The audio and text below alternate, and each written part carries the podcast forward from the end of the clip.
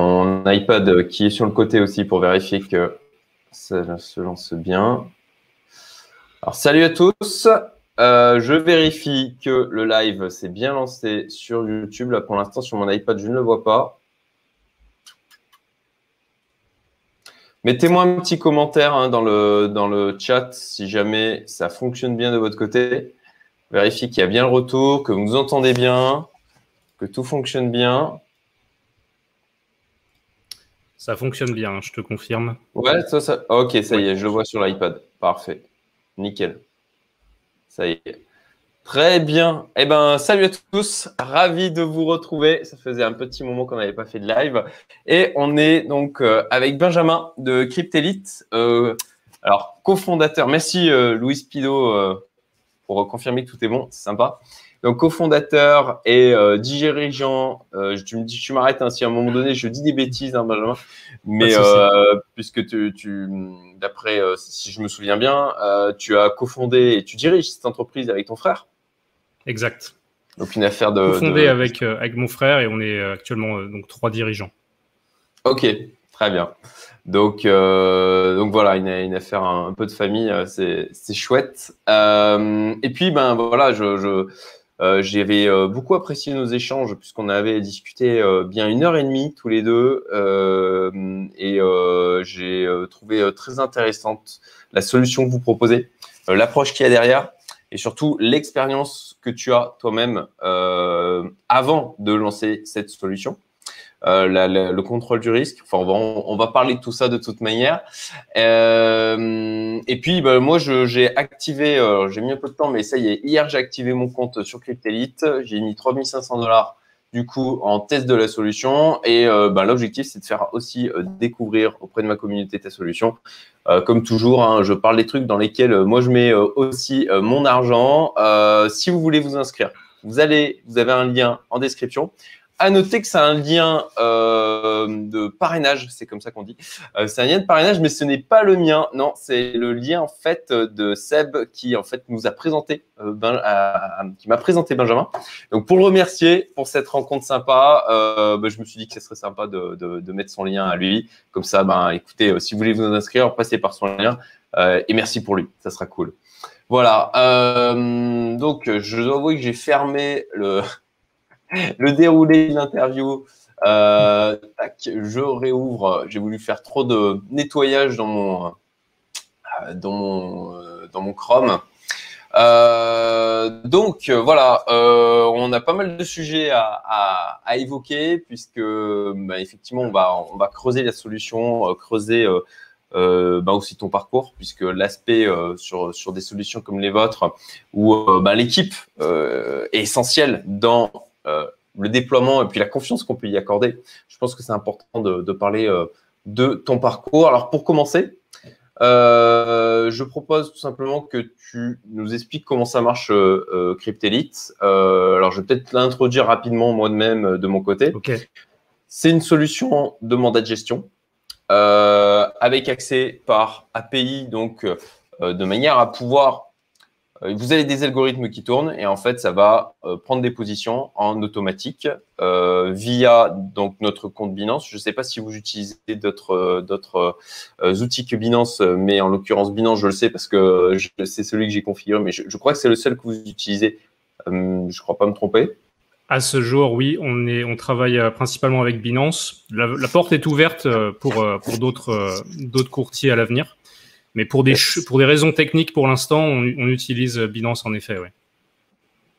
Ok, euh, peut-être. Euh, alors là, euh, d'ailleurs, bon, je rebondis, hein, mais ça c'est pas problématique en ce moment le fait justement que les virements sont un peu bloqués en direction de Binance. Ah, bon, le marché est assez flat, hein, donc en même temps, tout est calme d'une manière générale. Mais vous n'avez pas des retours de, de ce côté-là? Non, parce que ça n'empêche pas dans tous les cas de pouvoir acquérir des, cryptoactifs euh, et de les avoir en fin de compte sur Binance. Et même chose, si on veut retirer ces cryptoactifs vraiment en euros vers un compte bancaire, euh, il est tout à, fait possible de le faire. Alors là, en effet, sur Binance, le temps qu'il trouve un nouveau partenaire de, de service de paiement, c'est suspendu. Mais on peut très bien passer par d'autres exchanges pour, en fin de compte, voilà, arriver en, à avoir de, enfin, à récupérer ses cryptoactifs et à les convertir en euros et récupérer ça sur, sur un compte bancaire.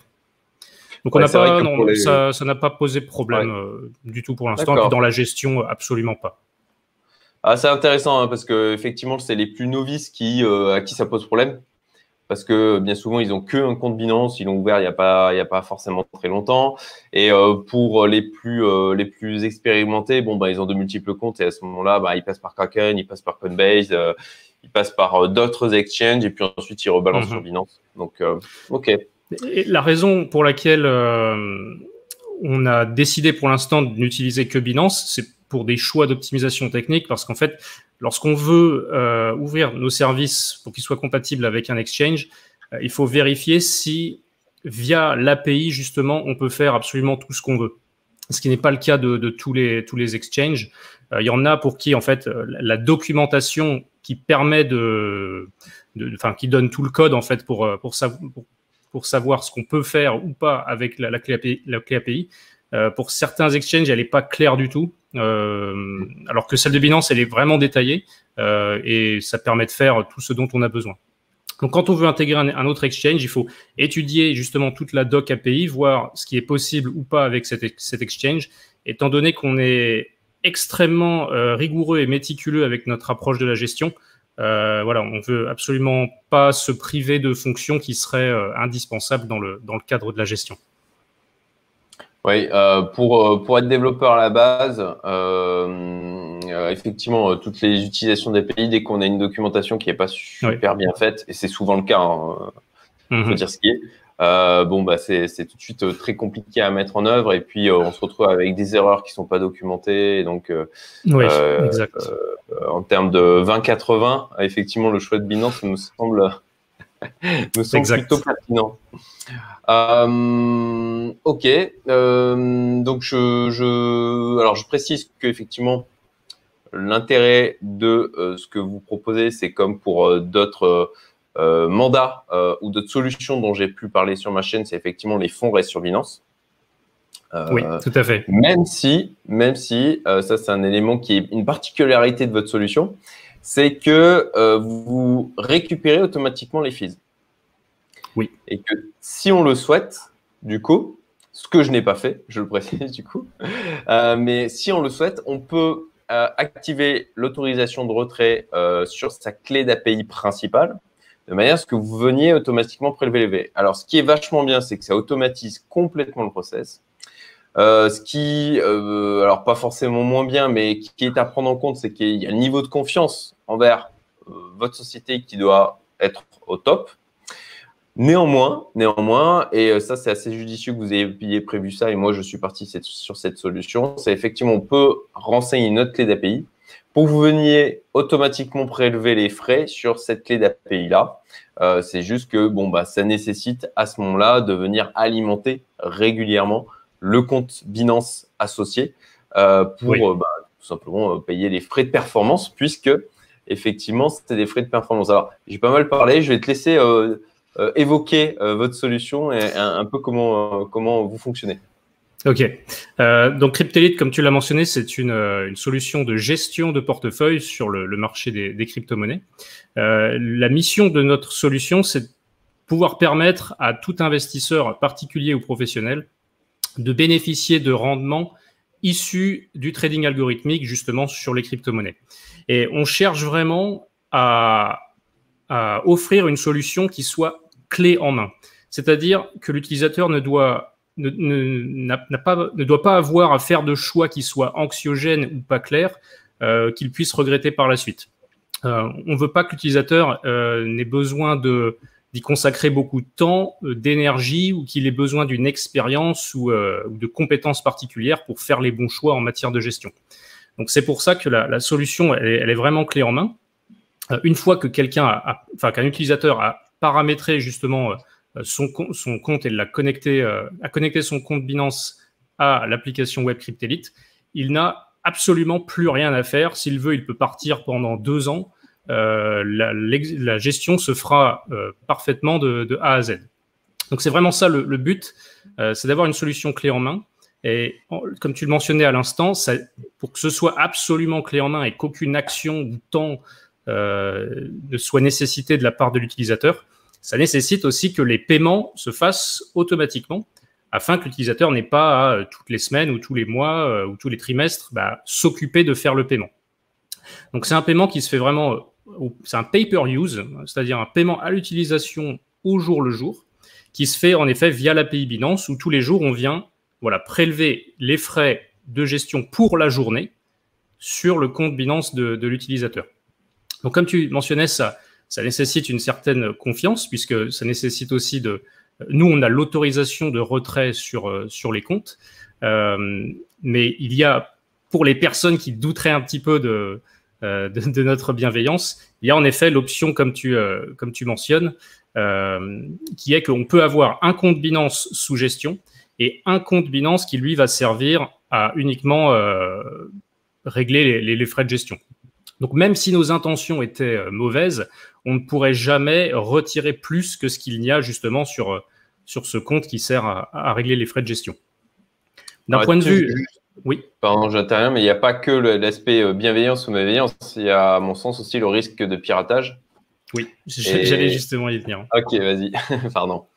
Bien entendu, euh, alors dès lors qu'on gère des, clés API, euh, qu'on autorise d'ailleurs ou pas les retraits, hein, mais dès lors qu'on a le, droit d'exécuter des opérations à distance sur les comptes Binance utilisateurs, euh, ça nécessite d'être absolument au top et irréprochable au niveau de la sécurité informatique.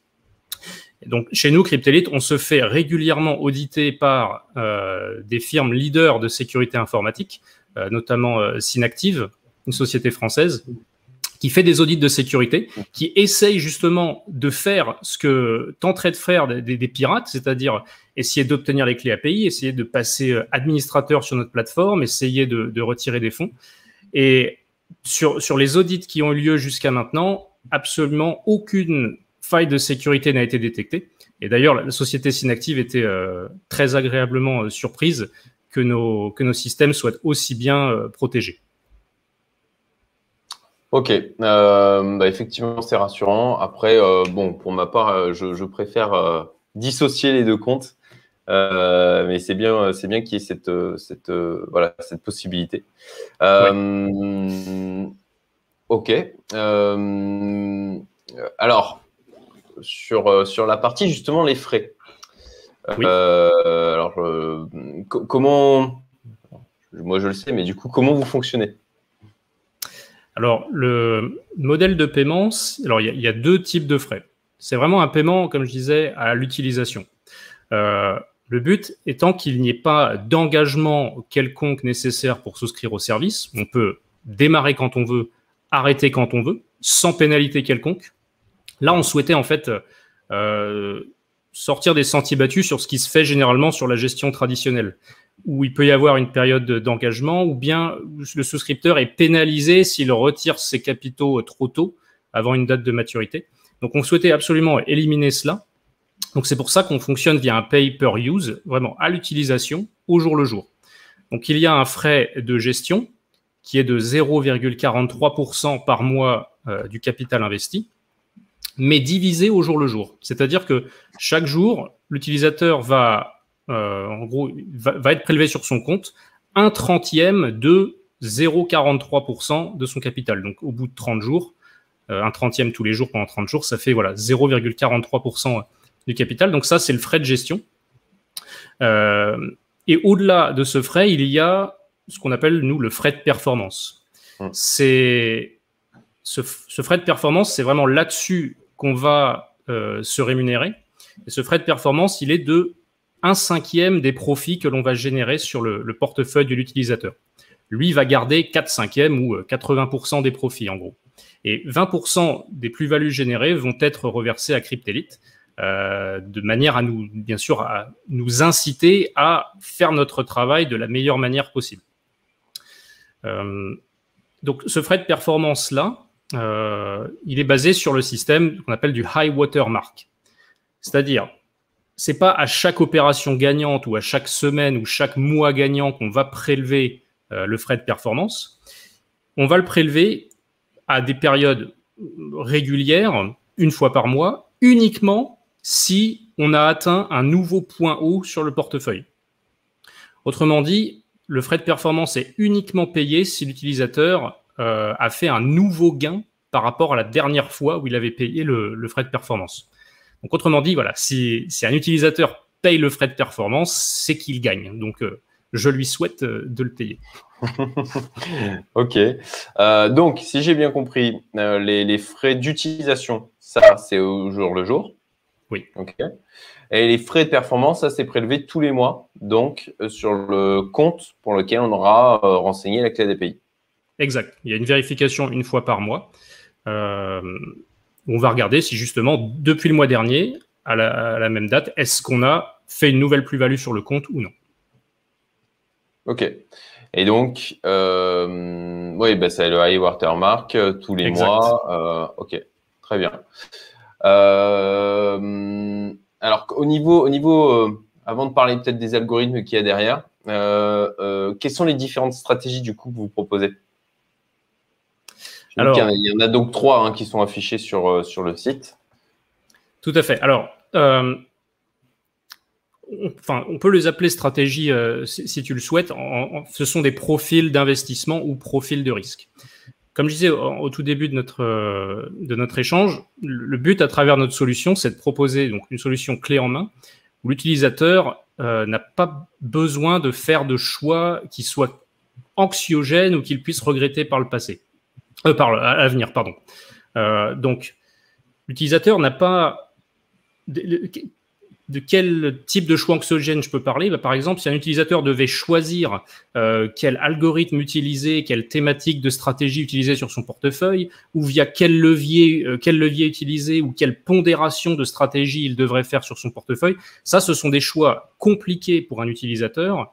Et ce qu'on a remarqué chez les, autres sociétés qui proposent ce, ce, genre de choix, en fait, qui donnent ce, ce type de choix à l'utilisateur, c'est que les utilisateurs sont très souvent frustrés et tente de toujours courir après ce qui a euh, le mieux performé euh, la semaine dernière ou le mois dernier. Et en fait, ça prend beaucoup de temps puisqu'ils doivent toujours suivre euh, ce qu'a fait la stratégie X par rapport à la stratégie Y.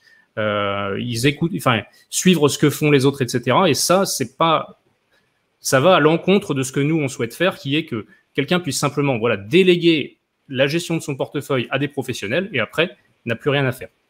Donc le seul choix qu'on qu'on demande à l'utilisateur, c'est euh, de faire un choix basé sur son niveau de tolérance au risque. On a toutes et tous des niveaux d'aversion au risque qui sont différents. Donc, un utilisateur A euh, peut être plus facilement frustré qu'un utilisateur B. Donc, on va, ce qu'on fait chez Cryptelite, c'est qu'on adapte vraiment la, gestion de portefeuille au profil de risque que souhaite un utilisateur. Donc le choix, il est vraiment très simple. On propose trois profils d'investissement qui sont qui donc chaque profil va avoir un, niveau de volatilité sur le portefeuille qui va être différent et donc potentiellement une variation baissière sur le portefeuille qui va être différente elle aussi. Autrement dit, un drawdown. Ce qu'on appelle le drawdown, euh, c'est la, baisse du portefeuille sur une période donnée.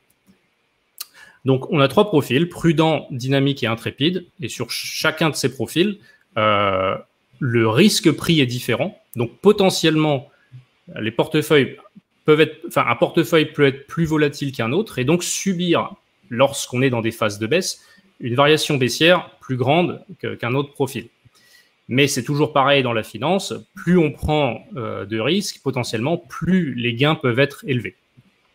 Donc voilà ce qu'on, euh, voilà comment l'utilisateur fait son choix de profil, et ça, c'est vraiment le seul choix euh, qu'il aura à faire, puisque une fois qu'il a fait ce choix et qu'il a activé la, gestion, à partir de là, c'est vraiment Cryptelite qui prend, euh, euh, enfin, qui s'occupe de, tout de A à Z. Ok. alors là, j'ai affiché hein, le, site.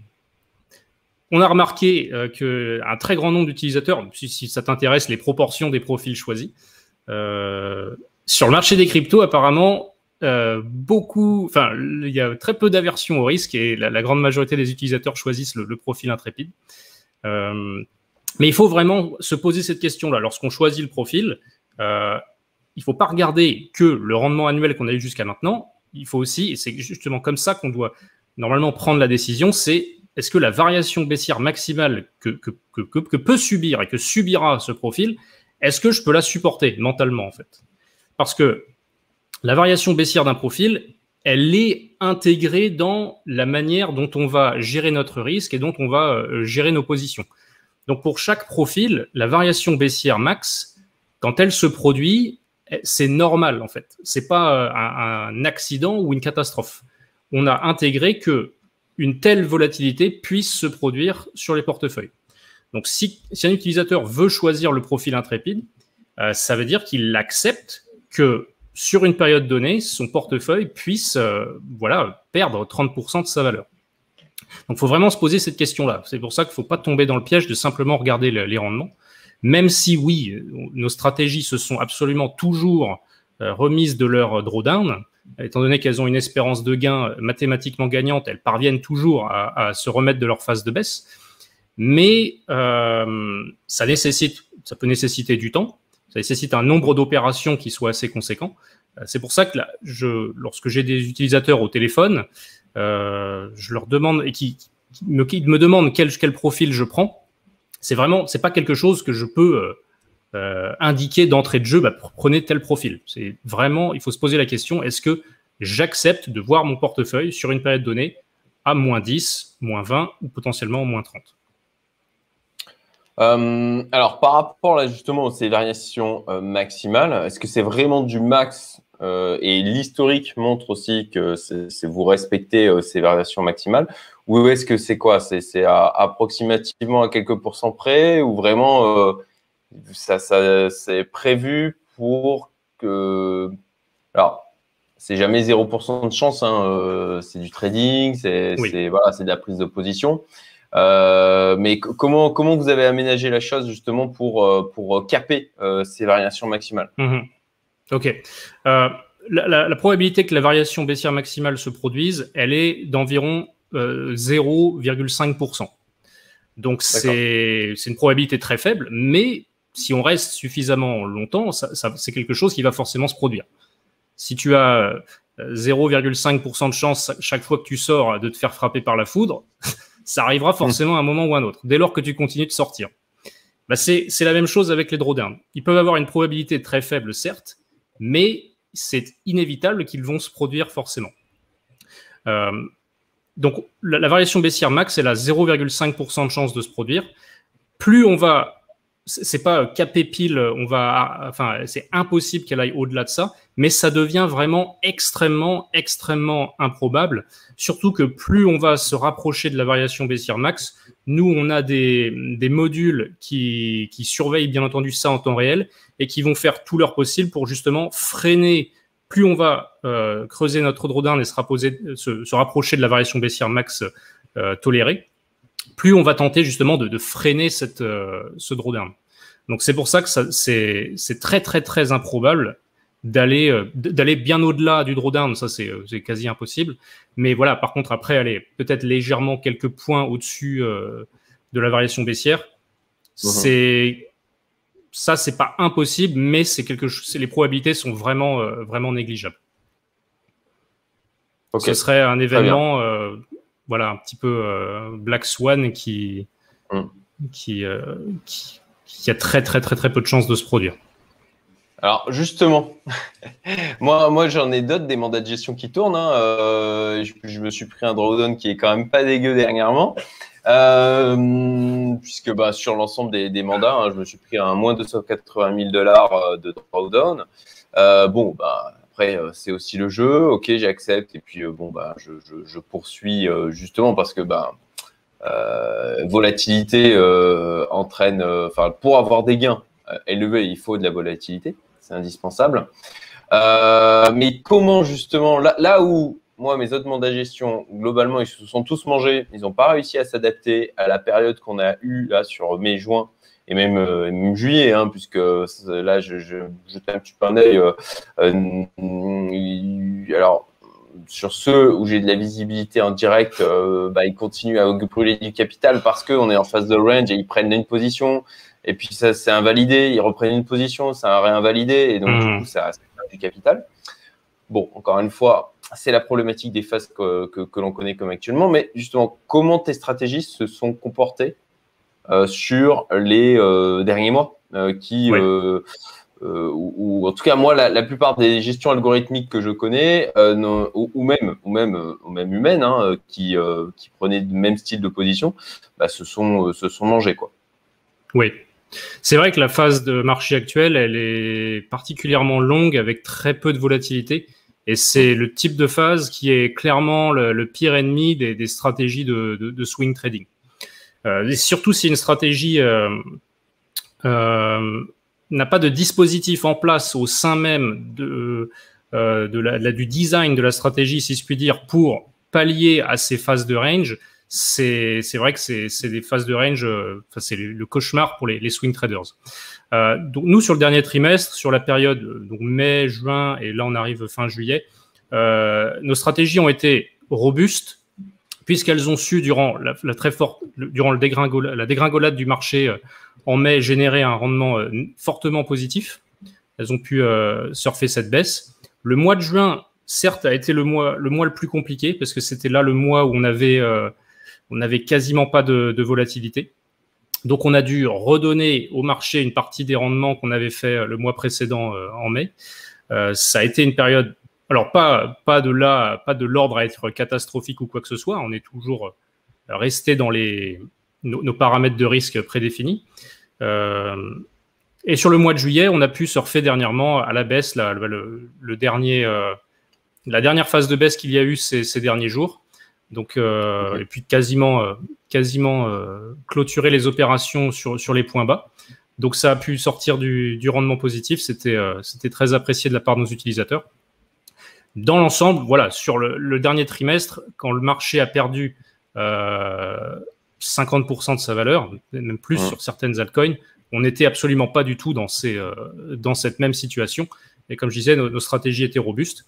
Alors après, selon qu'un utilisateur soit arrivé euh, plus tôt ou plus tard, parce que du coup, chaque utilisateur a une performance différente, bien sûr, selon le moment auquel il arrive.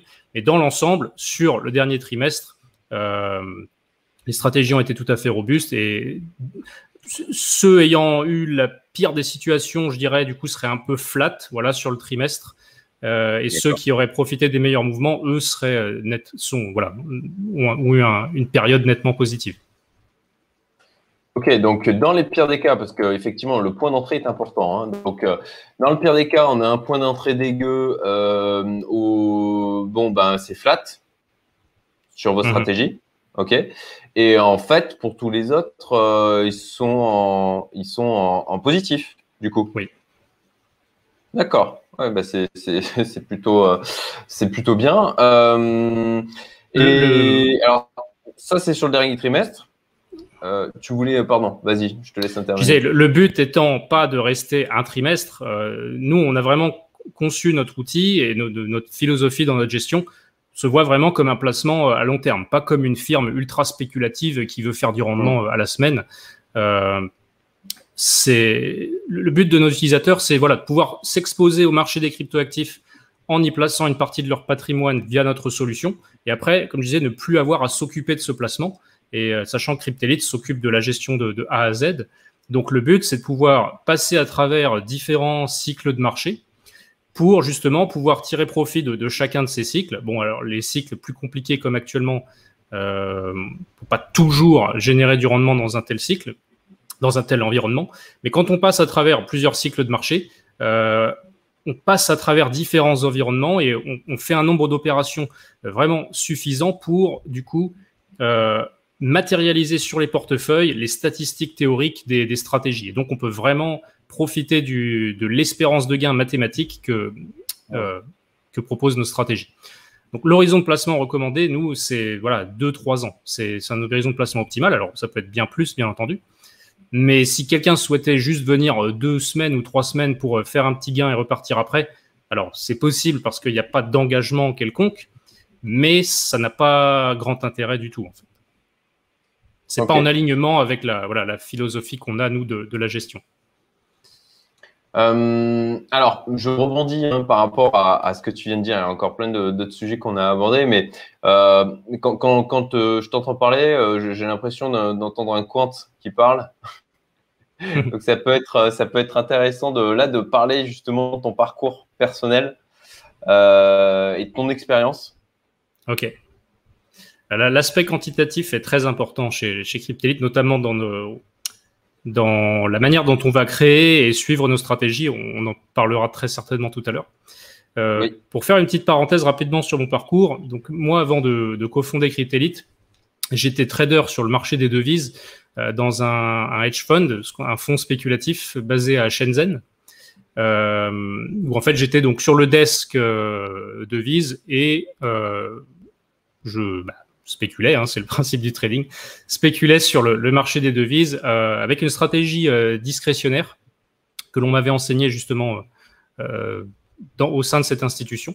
Donc mon rôle, c'était voilà, d'appliquer sur les marchés la stratégie à laquelle on m'avait formé, qui était en l'occurrence une stratégie de, de, swing trading basée sur de, de l'action de prix. Et donc j'ai travaillé dans ce fonds-là pendant à peu près trois ans et demi. Et en parallèle de mon travail de trader sur le marché des forex, je suivais de loin le marché des, cryptos. Euh, m'en suis rapproché euh, petit à petit. Et avec mon, avec mon frère, lorsqu'on a cofondé Cryptelite, en fait, on, est parti du constat que c'est un marché qui attire beaucoup de particuliers, mais qui euh, est rempli de pièges et en fait sur lequel les particuliers bah, très souvent essuient de, de, lourdes pertes en fait. Donc on s'est dit qu'il y avait un manque d'accompagnement justement sur ce marché. Euh, donc on a on y a là vu une opportunité de répondre à, ce besoin justement. On a décidé de cofonder Cryptelite à la base on était une société donc de conseil justement en gestion de portefeuille sur le marché des cryptos. Après, on a développé une solution clé en main justement de, gestion pour pouvoir le faire nous-mêmes et utiliser bah, les, les, compétences et l'expérience euh, qu'on a sur le marché des, des, cryptos, mais de manière plus large sur les marchés financiers en général pour proposer justement euh, une solution telle qu'on l'a aujourd'hui. Ok. Donc j'étais en effet, euh, alors j'avais pas un rôle dans cette société de trading, j'avais pas un rôle de quant, mais je travaillais très étroitement justement avec des, des quants et donc je, bah, je, je, je, suis assez à l'aise avec ce que recherchent les quants, avec euh, avec leur travail de, de, manière générale, même si j'ai bien entendu pas, pas, pas toutes leurs compétences. Mais c'est pour ça que, le, je le disais tout à l'heure, l'approche quantitative est, fait partie de notre, notre cœur de métier ici. Et donc, euh, sur la partie, euh, alors pour, pour effectivement parler peut-être du reste de l'équipe, après, ton frère, lui, c'est euh, la, la, il a apporté la brique développement à la base. Alors non, mon frère, lui, il a apporté la brique juridique et conformité. On a des compétences en fait au sein de Cryptelite qui sont euh, très complémentaires. Euh, au sein de l'équipe, donc on a euh, moi-même qui suis responsable du, trading. En fait, moi, mon rôle, ça va être de concevoir des stratégies, concevoir des modules d'optimisation. On, on, parlera aussi tout à l'heure. concevoir des stratégies et suivre la bonne évolution de ces stratégies tout au long de tout au long de l'année.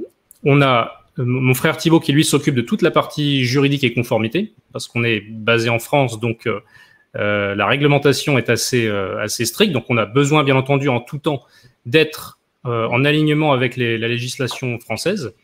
il s'occupe aussi de la partie juridique, conformité et, et comptable au sein de l'entreprise. Et on a deux développeurs qui... alors on a un développeur qui lui auparavant travaillait pour le cabinet de sécurité du Premier ministre, euh, qui lui s'occupe de la partie euh, back-end, en fait, de toute la plateforme. Front-end et back-end, c'est lui qui développe euh, bah, l'outil que vous voyez, en fait, et qui l'améliore en continu. Et moi, je travaille aussi très étroitement avec un autre, un autre ingénieur en informatique, développeur, qui, lui, va... C'est avec lui qu'en fait qu'on va concevoir des stratégies passer, enfin, les coder, euh, établir les, phases de test euh, et suivre les, tout le travail en fait de conception d'une stratégie. Ça aussi, je pense qu'on y, on y reviendra plus en détail.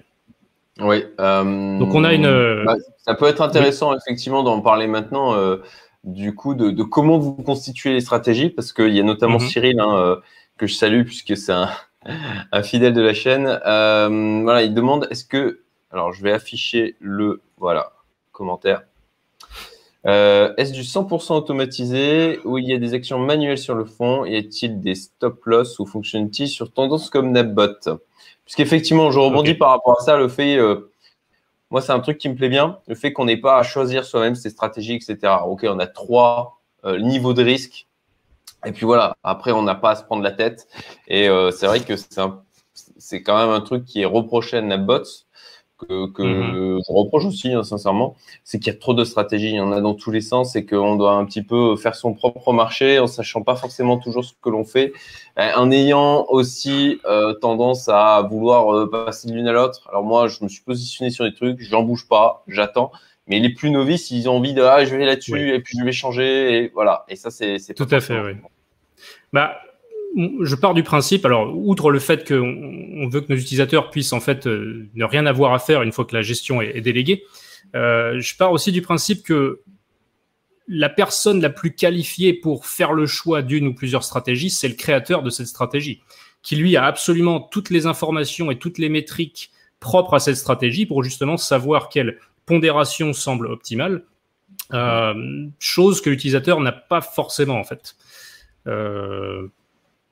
Donc euh, c'est pour ça que, selon moi, le, au sein d'une société de gestion, c'est le gérant qui est censé prendre les meilleures décisions pour gérer les portefeuilles de manière euh, optimale selon, là, bien entendu, le, les, paramètres de risque établis par le client, par l'utilisateur. Donc, tout le monde ne serait pas forcément d'accord avec cette, cette approche, bah, mais c'est comme ça que je réfléchis aussi. Euh, alors, est-ce du 100% automatisé ou y a des actions manuelles sur le fond? Alors, voilà, ça, permet de rebondir sur la partie. Oui. Ok, euh, comment, comment fonctionnent vos stratégies? Euh, comment, comment, elles sont, comment elles sont ajustées? Comment elles sont préparées? Est-ce qu'il y en a de multiples derrière chaque. voilà, est-ce qu'il y a différents algorithmes qui tournent Ok. Alors, à ce jour, plus de 90% des opérations exécutées sur les portefeuilles vont émaner en effet d'algorithmes.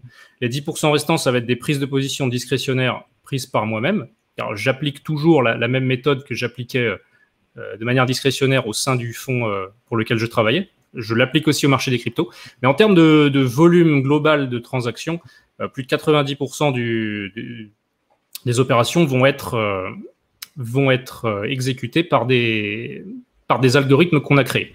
Alors, le terme algorithme de trading, ça fait parfois peur à pas mal de personnes parce qu'ils pensent que c'est un. On entend le mot bot souvent. Un bot, mm. c'est pas forcément un mot à connotation positive.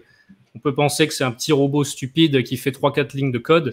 Euh, en réalité, c'est pas le cas du tout. Une stratégie algorithmique, tout du moins telle elle est conçue euh, chez Cryptelite, c'est nous-mêmes qui l'avons créée en fait.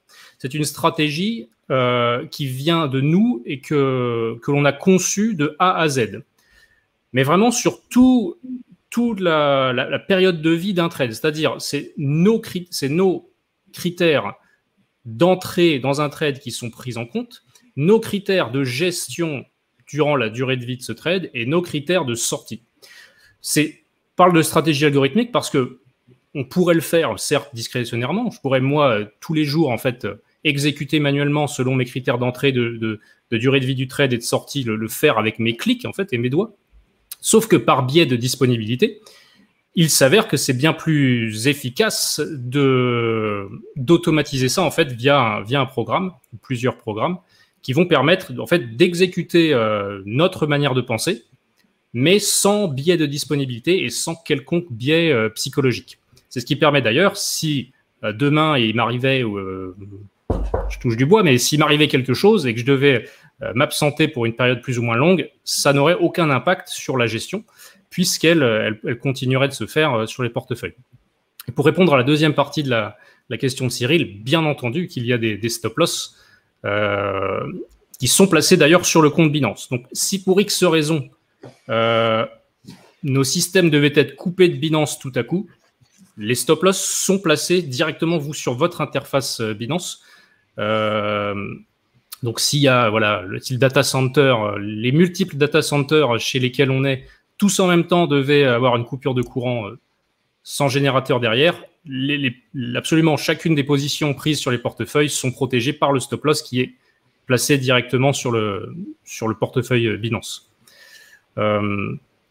Donc après, chez NapBot, je ne sais pas si c'est, enfin, s'il faisait référence à NapBot où il n'y a pas de stop loss. En tout cas, nous, bien entendu, que sur chacune des positions, on place un stop.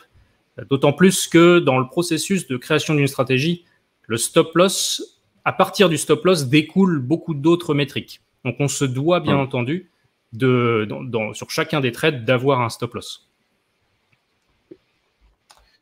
Euh, alors, Ok, où fonctionne le tissu? Ok, voilà, comme, comme Nabot, effectivement, il y avait cette, euh, cette partie de la question. Euh, au niveau des, des algorithmes, euh, comment, comment ils sont préparés? Enfin, bah, ça, je suis bête, tu, tu, viens de l'évoquer. Mais si tu veux détailler, vas-y. Oui. En fait, lorsqu'on souhaite créer une stratégie algorithmique, et je vais en venir à la, préparation justement des, mhm. des algos, il faut d'abord avoir une idée en tête de ce qu'on veut faire. On a beau être le meilleur euh, développeur euh, sur, euh, sur Terre, si on n'a aucune idée de, des composants nécessaires pour une bonne stratégie de trading, on va pas pouvoir faire grand-chose. Donc, avant même de faire taper sa première ligne de code, quoi que ce soit, on a besoin de réfléchir à ce qu'on veut que la stratégie fasse. Quelle thématique souhaite-t-on appliquer? Sachant que il y a vraiment deux grandes familles de stratégies. La, famille du suivi de tendance et la famille de la régression. Une stratégie de suivi de tendance, concrètement, ce qu'on veut, c'est que lorsqu'on rentre sur un trade, le prix continue dans la direction dans laquelle il allait euh, jusqu'à maintenant. La, la, famille de stratégies de régression, c'est l'inverse. C'est-à-dire, lorsqu'on rentre sur une opération, on veut que le prix reparte dans l'autre sens. Alors, il y a, des, il y a une famille de stratégies où on veut que le prix reste, euh, stable, mais ça, c'est autre chose. C'est des stratégies basées sur les options et c'est pas quelque chose que l'on euh, propose euh, chez Cryptelite. Donc, il va vraiment y avoir, et dans le trading en général, il y a ces deux grosses, voilà, ces deux grosses thématiques de stratégie suivi de tendance et régression. Maintenant, sur chacune de ces thématiques, il va y avoir des sous, sous-branches en fait. Il va y avoir différentes manières de faire du suivi de tendance. Ça peut être euh, des stratégies basées sur des breakouts, des stratégies basées sur des patterns, des stratégies basées sur des anomalies de marché. Même chose sur de la régression. Il y a différentes manières de le faire. On peut faire de la régression linéaire, de la régression logarithmique. Euh, là aussi, chercher des anomalies de marché, des divergences ou autres. Donc, on doit déjà, avant même de vouloir coder quoi que ce soit, réfléchir à quelle thématique on veut et quelle sous-branche de cette thématique on va vouloir, euh, enfin, sur quelle sous-branche on va vouloir se tourner. Hmm. Chez nous, comment est-ce qu'on fait ce choix-là? Eh bien, idéalement, ce qu'on veut, c'est avoir des, stratégies sur chacune de ces sous-branches. Et essayer de faire en sorte que nos stratégies soient complètement décorrélées les unes des autres. On ne veut pas que toutes les stratégies aient leur drawdown en même temps. Au contraire, on ne veut pas que toutes les stratégies, alors idéalement, si performent tout en même temps, ça c'est bien, mais ce qu'on veut pas, c'est qu'elles soient toutes corrélées. Le but, c'est de faire de la diversification au sein même des stratégies. Lorsqu'une sous-performe parce que l'environnement actuel n'est pas propice à ces stratégies, peut-être qu'il va être propice à une autre, qui elle va mieux performer, et ainsi de suite. Mais dans tous les cas, le, but final, c'est de créer une stratégie qui a ce qu'on appelle une espérance de gain positive. C'est-à-dire que dès lors qu'on va faire un nombre d'opérations suffisamment grand, cette, cette stratégie va générer des gains. Donc nous, premièrement, voilà, on doit déjà établir quelle thématique on veut utiliser, quelle sous-thématique, si je puis dire, on, va, vouloir utiliser aussi. Et dans notre... Euh, voilà, on va, on va réfléchir, on va brainstormer. Quel, il faut réfléchir à, de nombreux critères. Quels critères d'entrée on va vouloir exploiter? Comment est-ce qu'on va gérer notre trade sur toute la durée de vie euh, du trade? Est-ce qu'on va prendre des sorties partielles? Est-ce qu'on va euh, prendre des profits à certains moments ou pas Est-ce qu'on va couper la position si X conditions euh, se met en place? Et on va aussi devoir euh, établir la manière dont on va sortir du trade. Donc en premier lieu, on doit établir voilà toute une idée, un plan de stratégie avec ces trois paramètres-là entrée du trade, gestion du trade, sortie. Uniquement là, on va pouvoir coder ça dans un langage Python ou Node.js et on va le rentrer dans un outil qu'on utilise nous en interne, qu'on a, développé nous-mêmes, qui s'appelle Brainiac. Et Brainiac, on va lui soumettre cette idée de stratégie. À partir de là, Brainiac, il va nous proposer, alors il va bien sûr tester notre idée, mais il va aussi nous proposer d'autres idées qui se rapprochent plus ou moins de notre idée originale avec des composantes différentes ou des paramètres différents. Et en fait, il va nous proposer des, alternatives ou des variantes de notre idée originale auxquelles nous, on n'aurait pas forcément pensé. Donc, il va nous, il va tester. Alors, ça peut être euh, des centaines, des milliers de différentes euh, variantes, et il va nous ressortir tout ça en nous donnant pour chacune des variantes différents scores et métriques. Alors, il y a, je ne vais pas expliquer toutes les métriques, mais concrètement, il y, alors il y a des métriques tout à fait connues euh, du grand public, telles des ratios de Sharp, ratio de Sortino, ratio de Calmar, etc., Drawdown Max, performance.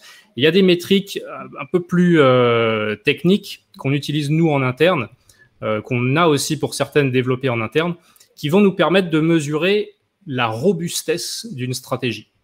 Une stratégie qui a la meilleure performance, c'est pas forcément la meilleure parce qu'il y a ce phénomène qu'on appelle de curve fitting ou d'overfitting d'une stratégie, qui est autrement dit de la suroptimisation. Euh, peut-être que Brainiac a trouvé une stratégie avec des paramètres euh, très particuliers qui, sur les euh, X dernières années, étaient vraiment les meilleurs paramètres à utiliser pour avoir la meilleure performance possible. Mais c'est pas forcément ce genre de stratégie qu'on veut. Nous, on veut pas forcément la stratégie qui a le mieux performé, mais on veut une stratégie qui est la plus robuste. C'est-à-dire, selon les scores que, l'on a, la robustesse, en fait, elle nous, elle nous montre si une stratégie est capable de bien performer dans différents environnements, si elle est capable de bien se remettre de ses phases de drawdown, si les pires trades de cette stratégie sont facilement euh, recovered derrière, ou si les pires trades de cette stratégie sont, ne compensent, enfin, n'annulent pas les meilleurs trades de cette stratégie. Enfin, il y a plein de mmh. paramètres comme ça. Euh, et donc ça, on, il nous, les, il nous les transmet justement via des scores. Donc à partir de là, on n'est pas du tout encore arrivé à la phase finale. Euh, à partir de là, nous, on va sélectionner les meilleures alternatives ou variantes, ou même notre idée originale, si en fait il s'avère qu'elle était parmi les meilleures, euh, parmi les, donc les meilleures que Brainiac nous soumet. On va passer à la prochaine phase, qui là va être une phase d'optimisation de la stratégie lorsqu'on a une, une idée euh, notre idée d'origine, c'est pas forcément, on n'a pas forcément tout de suite les meilleurs paramètres en fait. Hmm. Donc on va passer par une phase d'optimisation où on va en fait essayer de venir intégrer des, nous, ce qu'on appelle des modules en interne. Euh, c'est des manières de modifier la stratégie pour que mathématiquement elle, elle gagne en pertinence. Donc ça peut être une manière de euh, comme je disais tout à l'heure, de freiner une baisse lorsqu'on est sur une phase de drawdown via des concepts mathématiques spécifiques. Ça peut être aussi une manière de, de couper des trades en cours selon que certains phénomènes ou certaines euh, statistiques se mettent en place. Donc on a ces modules et on va essayer maintenant d'optimiser les stratégies avec ces modules. Et donc là aussi, à partir après optimisation, on va avoir des scores. Et donc lorsqu'on a en fin de compte, établit les stratégies qui potentiellement sont les meilleures, là, on va passer à une phase de forward test. C'est-à-dire, on va les mettre en. Euh, elles vont tourner et analyser le marché en temps réel pendant plusieurs mois euh, et prendre les trades exactement comme si elles devaient les prendre sur des portefeuilles. Donc, lorsqu'on crée une stratégie là sur les phases d'avant, ça c'est du backtest. On va essayer de voir ce qu'aurait fait la stratégie sur le passé. Et sur une phase de, phase de forward test, on, va voir ce que fait la stratégie maintenant à partir de là euh, à l'avenir. Et donc, on suit à la fois, bien entendu, donc le backtest, euh, et après, on suit avec attention le forward test. Et si, en effet, en forward test, on retrouve les mêmes statistiques, les mêmes métriques et scores de robustesse qu'on avait en backtest, alors on va pouvoir ensuite mettre en production ces, euh, ces stratégies sur, sur les portefeuilles. Donc on voit, hein, je pense que tu t'en doutes, mais à m'entendre, c'est un processus assez long en fait. On ne peut pas euh, pondre une stratégie comme ça pour la semaine prochaine.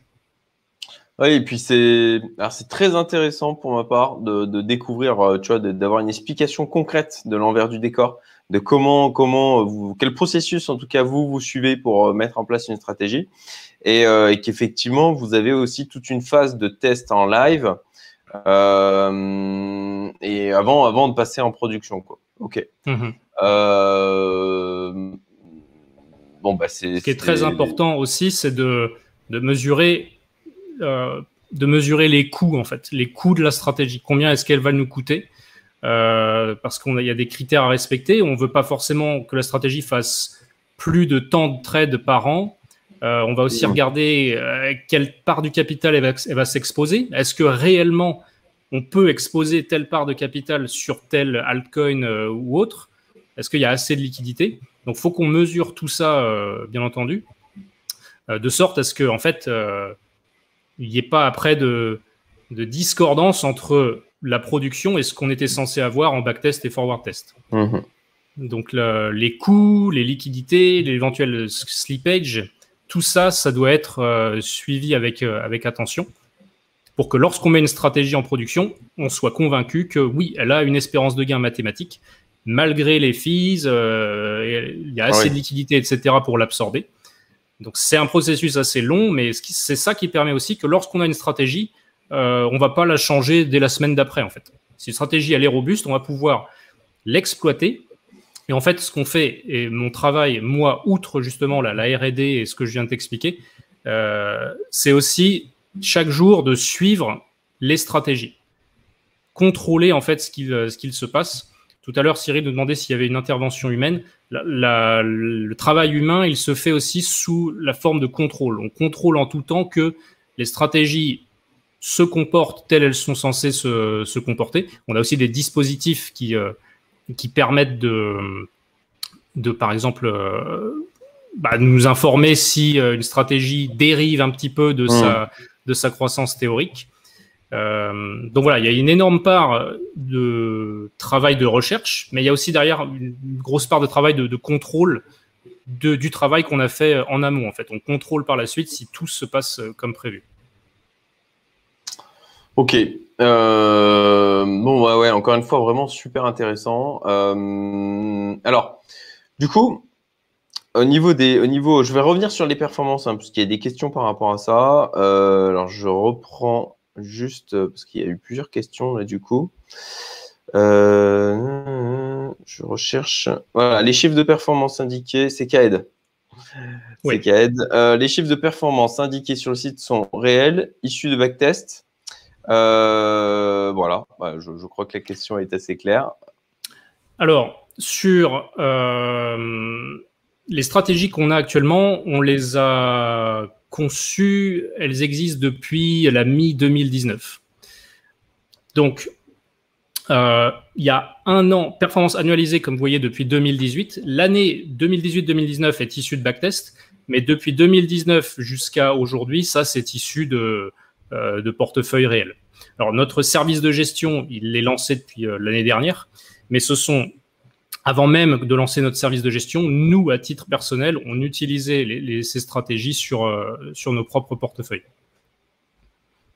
Organisé depuis 2018. Alors, c'est annualisé dans le sens, euh, est-ce qu'il y a eu une année, euh, bah, j'en sais rien, par exemple, un moins 30% et une autre année, un plus 200 C'est une très bonne question, en effet. Non, toutes nos années sont, sont positivement rentables.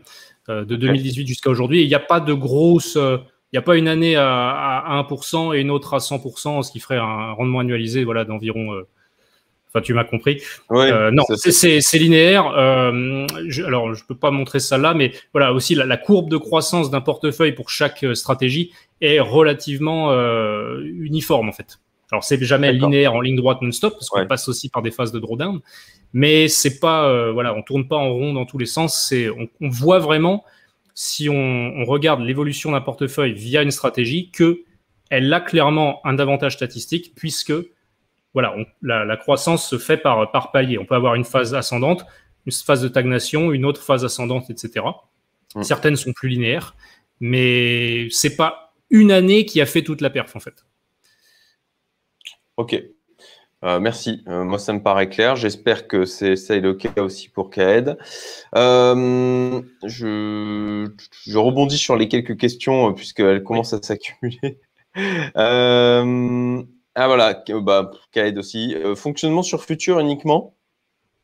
Oui. On fonctionne sur les futures pour deux raisons, trois raisons, je dirais même.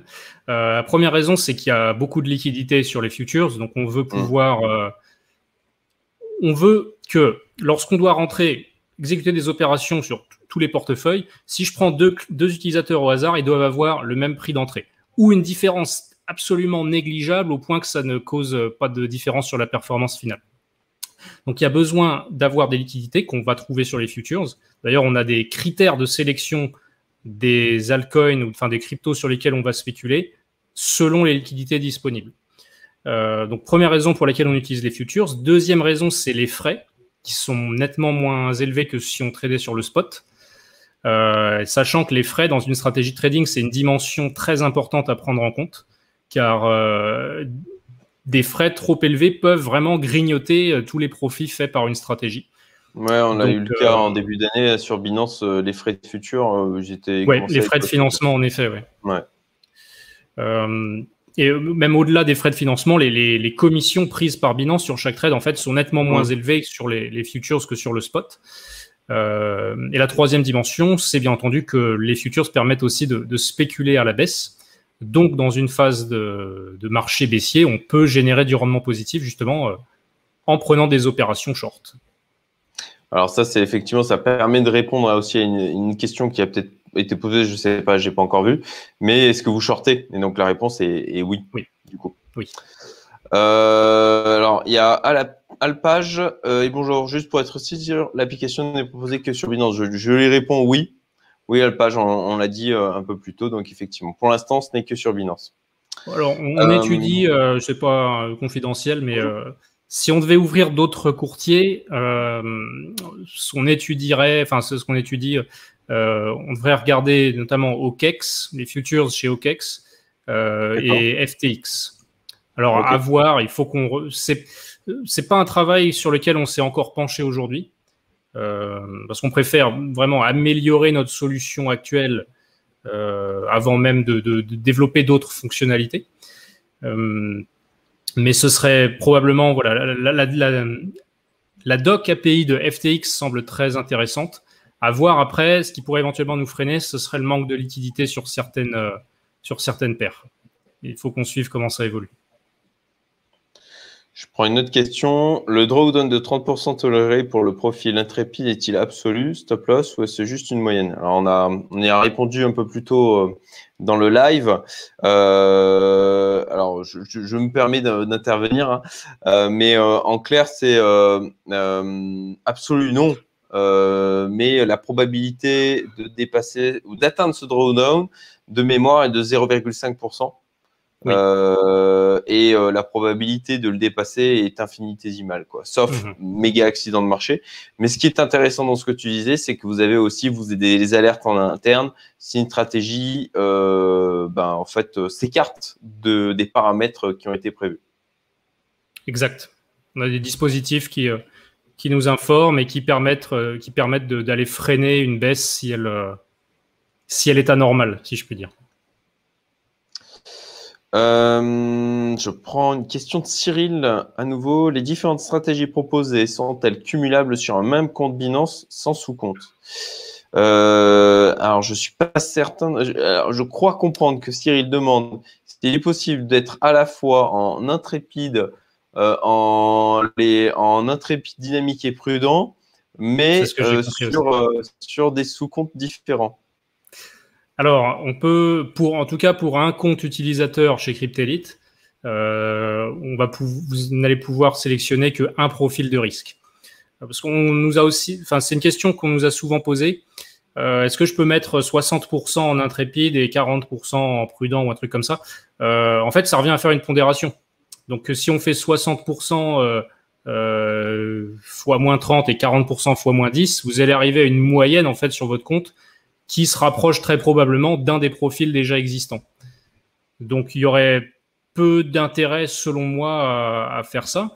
Euh, par contre, après, ce qui est possible, c'est éventuellement d'avoir plusieurs comptes utilisateurs. Si vous avez aussi euh, différents comptes Binance ou des sous-comptes, là, vous pouvez avoir différents comptes avec différents profils. Ok, bah je pense que ça répond. Euh, j'espère que ça répond à ta question, Cyril. Euh, alors, autre question, je les déroule hein, du coup. Euh, mhm. Comme ça, on va épurer les questions avant de continuer. Euh, sera sûrement discuter mes questions de différence entre les stratégies, les pourcentages de gains et drawdown sont mentionnés sur un an? Alors les pourcentages de gains, les pourcentages affichés sur le site, ben, on, y a déjà répondu, donc c'est effectivement annualisé. oui, je, la, question c'est, je pense, est-ce que les, les opérations derrière sont différentes peut-être? Est-ce que le fonctionnement de chaque profil est, est clairement différent? Alors, bien entendu, outre pour chaque profil, le paramètre de, volatilité et de risque qui est différent. Euh, non, il n'y a pas de, a pas de différence euh, conséquente dans la manière dont on va gérer, enfin dans les opérations qui vont être exécutées euh, selon le profil de risque. Tous les profils de risque vont être exposés à nos stratégies. ils vont pouvoir donc bénéficier des, différentes thématiques qu'on a à présent et des thématiques qui seront à venir. Euh, c'est vraiment plus la, manière dont on va gérer le risque qui fait que on va perdre moins sur un trade perdant et on va, en l'occurrence, gagner moins sur un trade gagnant si on a un profil de risque plus prudent en fait. Mais les opérations, elles, sont, identiques. Ok. Euh, bah, écoute, merci. Euh, alors, combien de temps vous faut-il? Alors, Là, Louis Pido, combien de temps vous faut-il pour valider une stratégie backtest et forward test, etc. Euh, alors, sauf erreur, tu, parlais de six mois en forward. Ça, peut être, euh, ça peut être long. Hein, pour te dire, euh, il y a des stratégies sur lesquelles on travaille depuis novembre de l'année dernière, donc novembre 2020, qui ne sont pas encore déployées, qui vont l'être très certainement courant de l'été. Donc c'est assez long. Euh, bah là, en l'occurrence, ça va à peu de choses près faire, euh, quasiment un an, un petit peu moins d'un an. Mais au moins, quand on met une stratégie en, production, on, voilà, on est certain que oui, la stratégie est robuste selon absolument tous les paramètres euh, qu'on a testés, et donc on peut la, déployer en production avec, avec confiance en fait. Et nos stratégies, ont, enfin, on peut se dire oui, mais ça se trouve dans un an la stratégie euh, entre le moment où vous l'avez créée et le moment où vous la mettez en prod, elle, elle, marche plus. En fait, elle a perdu son ce qu'on appelle l'edge, c'est l'avantage statistique de la stratégie. Non, c'est pas le cas. En fait, euh, d'une, en fait, parce que nous on suit en temps réel que la stratégie, son edge se matérialise bien. Euh, alors, on n'a pas encore eu de cas où une stratégie aurait perdu son edge entre le moment où on l'a, où créé et le moment où on la met en prod. Ça peut arriver. Je pense que c'est euh, en y réfléchissant, tout du moins avec l'approche qu'on a de la thématique des stratégies, c'est que ça, reste ça resterait quand même assez exceptionnel. Donc, c'est absolument pas arrivé jusqu'à maintenant. Euh, mais voilà, nos, stratégies, on, peut les garder en production des années sans qu'elles perdent leur edge. Éventuellement, si on voit qu'une stratégie, son edge diminue, c'est-à-dire qu'elle devient de moins en moins performante, mmh on peut aussi la, désactiver euh, parce que en fait, on se repose pas sur nos lauriers. Hein, c'est pas, on a des stratégies maintenant, on dort. Il y a sans arrêt, sans arrêt un travail de R&D, ça n'arrête jamais. Euh, on doit toujours essayer de trouver des nouvelles stratégies euh, qu'on peut exploiter. Sachant que, comme tu vois, une stratégie, ça peut mettre un an à être, enfin, à être mis en production. donc ça, c'est pas dit que les, stratégies gardent leur edge pendant 5 euh, ans ou 6 ans. Donc c'est pour ça que ça nécessite aussi de faire une, rotation euh, de temps à autre de, de stratégie et donc sans arrêt trouver une stratégie. Euh, par exemple, c'est de trouver des nouvelles anomalies de marché qui ne semblent pas être exploitées par les autres intervenants jusqu'à maintenant, qui, qui, nous donnerait un edge, mais peut-être sur seulement deux ans en fait. Étant donné qu'on suit les stratégies en continu, on le voit quand une stratégie perd, euh, commence à perdre son avantage statistique. Donc on peut la, désactiver si besoin. Bon, ça me paraît très clair. Et puis encore une fois, vraiment intéressant d'avoir les coulisses de comment vous faites évoluer en permanence euh, vos, stratégies et du coup vos, euh, enfin, les algorithmes associés. Euh, Ked qui demande si vous avez le même genre de projet sur le Forex ou d'autres marchés. Alors, c'est alors à ce jour non, clairement pour euh, répondre à la question. Euh, c'est notre objectif, mais pas pas sur du court terme ou moyen terme. Un objectif long terme, oui, ce serait de pouvoir faire de la gestion sur absolument euh, tous les marchés, euh, tout actif confondu. Mais faire ça, euh, ça nécessite d'avoir l'agrément AMF, un agrément de type banque en fait, qui est très lourd administrativement. Et ce qui peut m'amener d'ailleurs à, ta question concernant la régulation en France et si on va y rester. C'est ça, exactement. Et ça faisait partie des questions et je rebondis par rapport à Cyril aussi qui pose la question. N'y avait-il pas un souci entre short et AMF en France? Alors, c'était une bonne question en effet, oui. Euh, non, il n'y a, pas de, souci quant à ça. Euh, puisqu'on est en fait sur, Binance, on est sur des contrats futures, mais des contrats futures perpétuels. Donc, c'est pas qualifié de produits financiers dérivés par l'AMF. Donc, ça pose, ça pose absolument pas de problème de faire des opérations voilà, sur des, contrats futurs perpétuels. Ce qui pourrait, euh, pour l'AMF, par contre, être un petit peu plus euh, borderline, voire euh, nécessiterait l'agrément AMF, c'est si on faisait des opérations sur des contrats futurs, donc avec une date d'expiration. Car ça, c'est vraiment qualifié de produit dérivé. Ok, très clair. Merci encore. Alors justement, sur la question de, OK, est-ce que vous êtes régulé en France? Est-ce que vous allez rester en France? Je te laisse euh, intervenir. Alors, bien entendu, on est en parfait alignement avec les réglementations françaises. On a une société installée en France, on a des bureaux en France, tous nos collaborateurs travaillent ici en France. Donc, on, compte bien entendu y rester. Il n'y a pas de il n'y a pas de raison quelconque qui nous ferait partir euh, dans un pays où la réglementation serait plus souple. Euh, nous, on s'est donné ce challenge-là, c'est de pouvoir réussir en France. Parce qu'on s'est dit, si on y arrive ici, oui, certes, c'est peut-être pas euh, le pays le plus facile pour faire de la gestion, mais si on y arrive ici, d'une, c'est un, gros gage de crédibilité. Et c'est aussi, bah, voilà, à titre personnel, un, bon challenge qu'on se donne. Donc, il est prévu qu'on reste en France, qu'on reste une société française. Euh, donc, comme je disais, oui, on est en parfait alignement avec la réglementation française. Euh, il est prévu que, alors, fin 2000, ça dépend à la vitesse à laquelle ça avance, mais euh, fin de l'année ou début de l'année prochaine, qu'on ait l'enregistrement AMF, en fait, qu'on soit enregistré PSAN, prestataire de services sur actifs numériques. on, les, démarches ont démarré. Mhm. Donc pour avoir l'enregistrement PSAN, ça le but c'est de pouvoir ouvrir nos portes et élargir notre clientèle. Concrètement, euh, en quoi? Actuellement, pour pouvoir profiter de notre solution, il faut avoir un compte Binance et soi-même connecter sa clé API. Avoir l'enregistrement PSAN, ça, ça nous permettra de euh, pouvoir qu'un utilisateur, enfin qu'un potentiel personne intéressée puisse nous déléguer la gestion de son capital de manière ultra simple via un mandat de gestion et euh, via un chèque, par exemple, ou un, virement bancaire.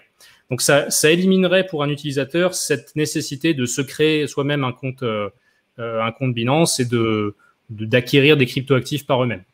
Puisqu'en fait, on deviendrait comme une, comme une société de gestion traditionnelle, c'est-à-dire c'est la société qui euh, détient les fonds et donc sur son propre compte à elle, elle exécute les opérations des, des utilisateurs.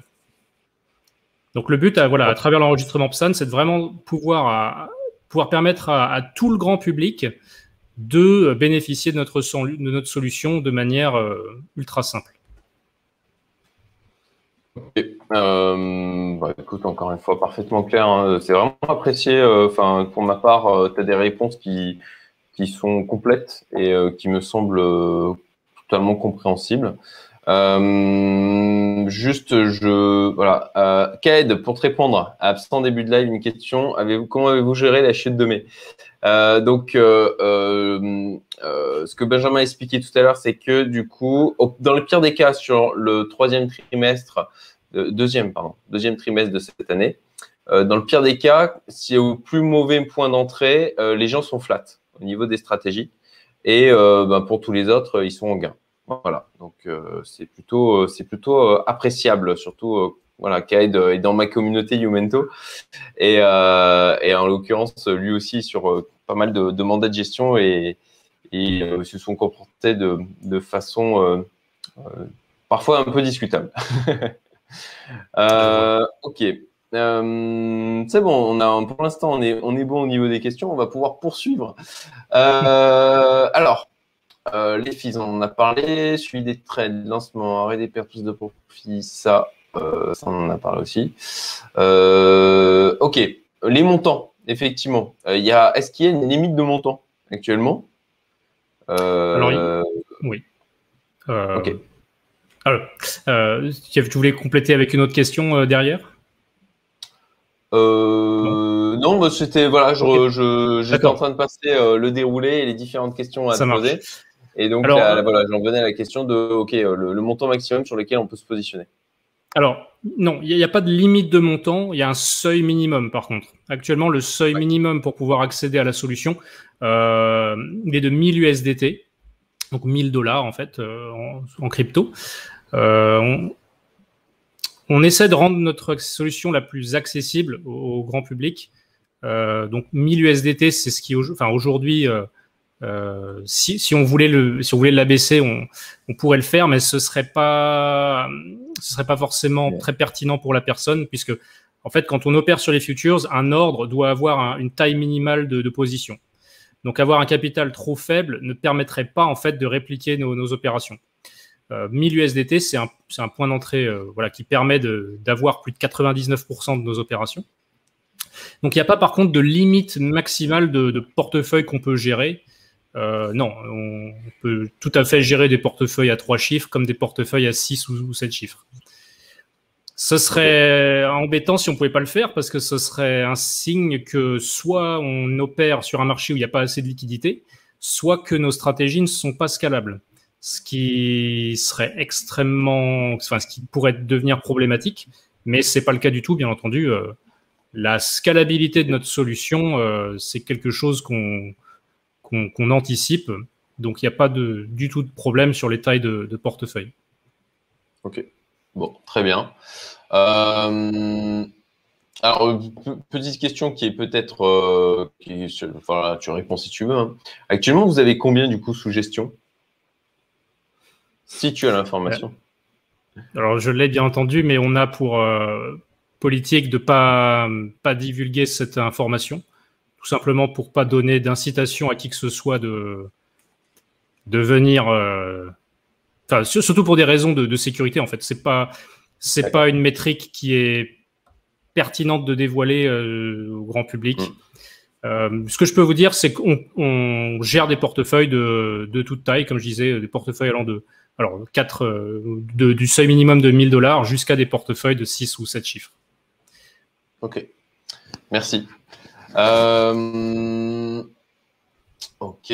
Euh, alors, en termes de, alors, en termes de nouveautés à venir, tu, tu, en as déjà évoqué avec le fait que vous allez avoir la certification STAN.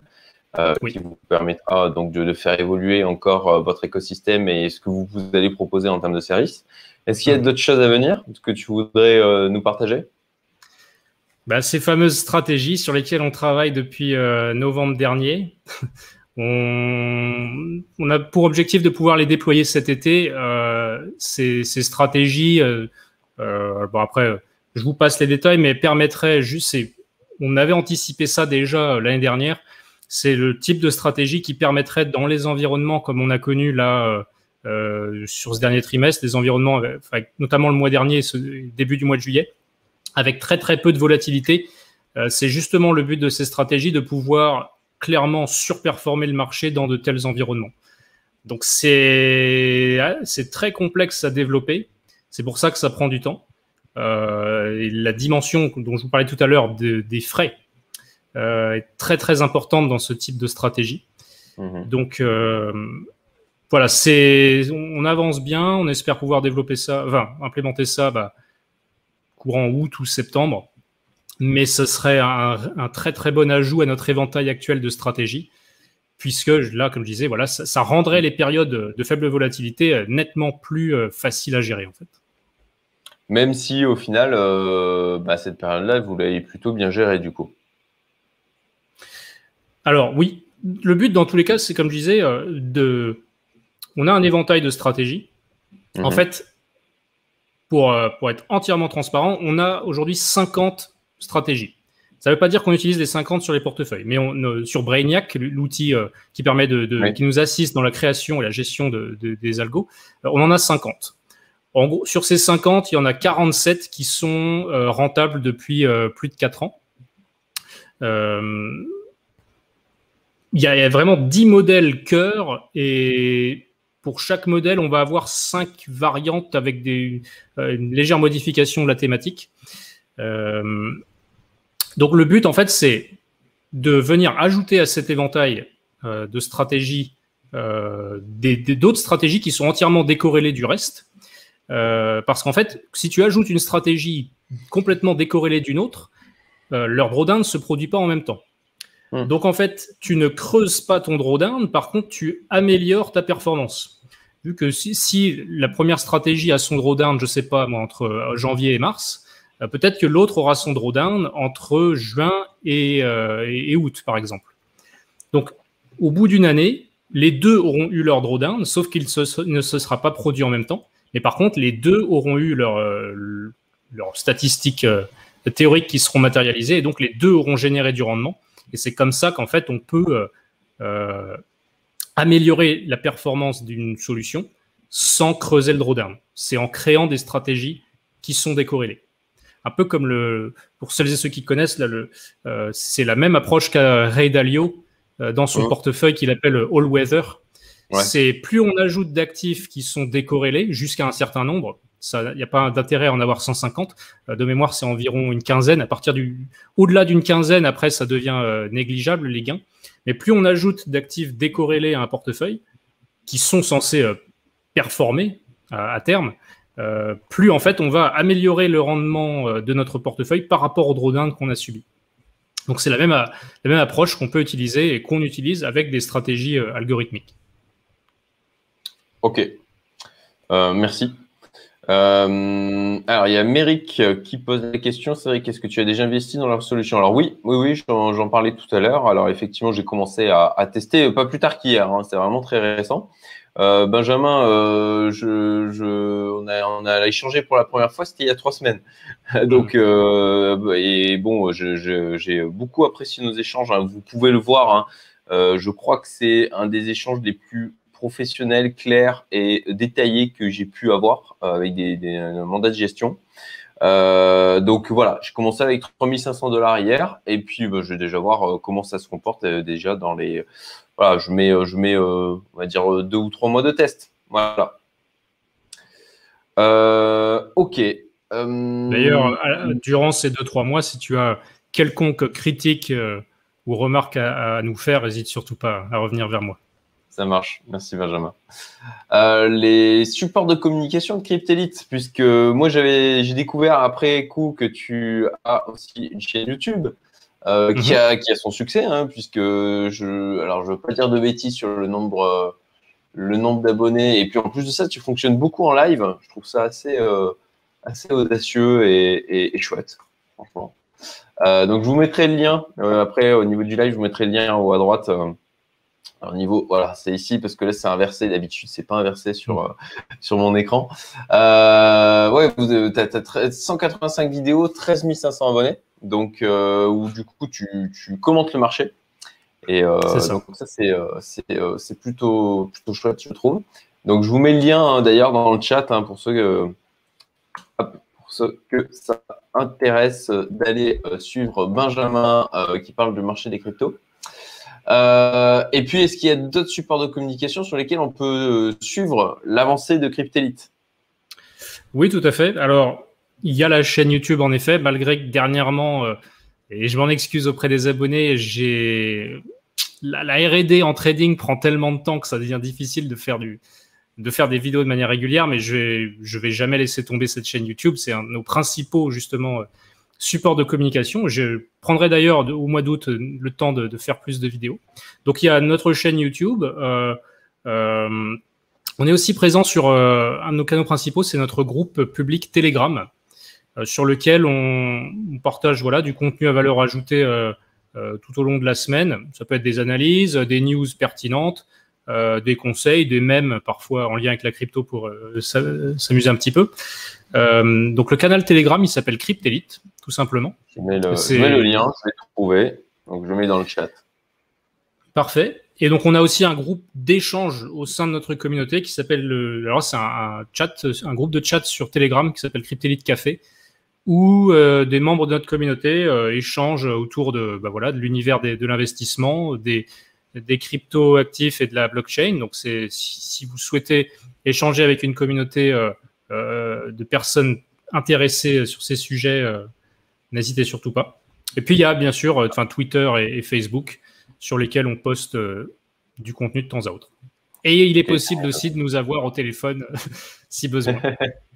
oui, effectivement, c'est ce que j'ai vu aussi sur votre site. Hein, c'est que euh, lorsque j'étais en train de configurer le, mon compte hier, euh, il y a la possibilité, si on est bloqué, de, vous passer un coup de fil. C'est chouette. Tout à fait. Donc ça reste aussi, voilà, c'est ce qui est appréciable. En tout cas, jusqu'à maintenant, vous restez une entreprise à taille humaine et je vous souhaite que vous ne soyez plus le plus rapidement possible. Ok. Euh, bon, bon, on arrive sur la fin de ce live. Est-ce qu'on peut, on va avoir un code de parrainage Alors oui, Cyril, j'affiche Cyril. Oui, Cyril. En fait, j'ai mis un code euh, de parrainage. Euh, ben, en fait, celui de Seb, celui qui m'a mis en relation avec Benjamin. Donc, ça permet d'avoir 10% sur les frais pendant 6 mois de passer par ce code parrainage. Ça fait gagner des soins à, mon ami Seb. Donc, voilà, si vous voulez vous inscrire sur Cryptelite, je vous invite à utiliser ce lien-là. Euh, ok. Euh, eh ben, je crois qu'on, a déroulé toutes les questions, on a traité tous les sujets. Euh, je crois qu'on a été assez complet. Ça fait une belle vidéo pour expliquer ce que vous proposez et la manière dont ça fonctionne. Est-ce qu'il y a des choses que tu, voilà, qu'on aurait éventuellement oublié d'évoquer, que tu voudrais ajouter Oh, non, je pense que c'était un live assez clair. Euh, tes questions étaient, euh, étaient très pertinentes et je pense qu'elles ont apporté, euh, voilà, elles ont peut-être levé le voile sur beaucoup de, de questions qui étaient peut-être en suspens. Quand on rejoint un service de, de mandat de gestion, il y a mhm. en effet beaucoup de questions, mais je pense que tes questions étaient, étaient tout à fait pertinentes. Bah, moi, je te souhaitais juste te remercier pour ton temps et d'avoir organisé ce live. Et merci à tous les tous les spectateurs pour leur, euh, pour leur temps et pour, euh, pour avoir posé aussi des questions tout à fait pertinentes. Tout à fait. Euh, merci à tous d'avoir suivi ce live. et puis, ben, écoutez, si vous l'avez trouvé intéressant, vous allez aller avoir le replay de disponible sur YouTube. Donc, likez, partagez, mettez des commentaires pour remercier, ça fait toujours plaisir. Et puis, ben voilà, si vous êtes intéressé par les services, ben, inscrivez-vous. moi, en tout cas, je vais faire le suivi de Performance Script Elite, comme je le fais pour les autres mandats de gestion sur ma chaîne, euh, donc euh, minima euh, tous les mois. Je vous souhaite à tous une excellente soirée, un très bon week-end. Benjamin également, très bon week-end. À toi aussi. Profite de ta famille et puis ben, à très bientôt. À très bientôt. Salut à tous.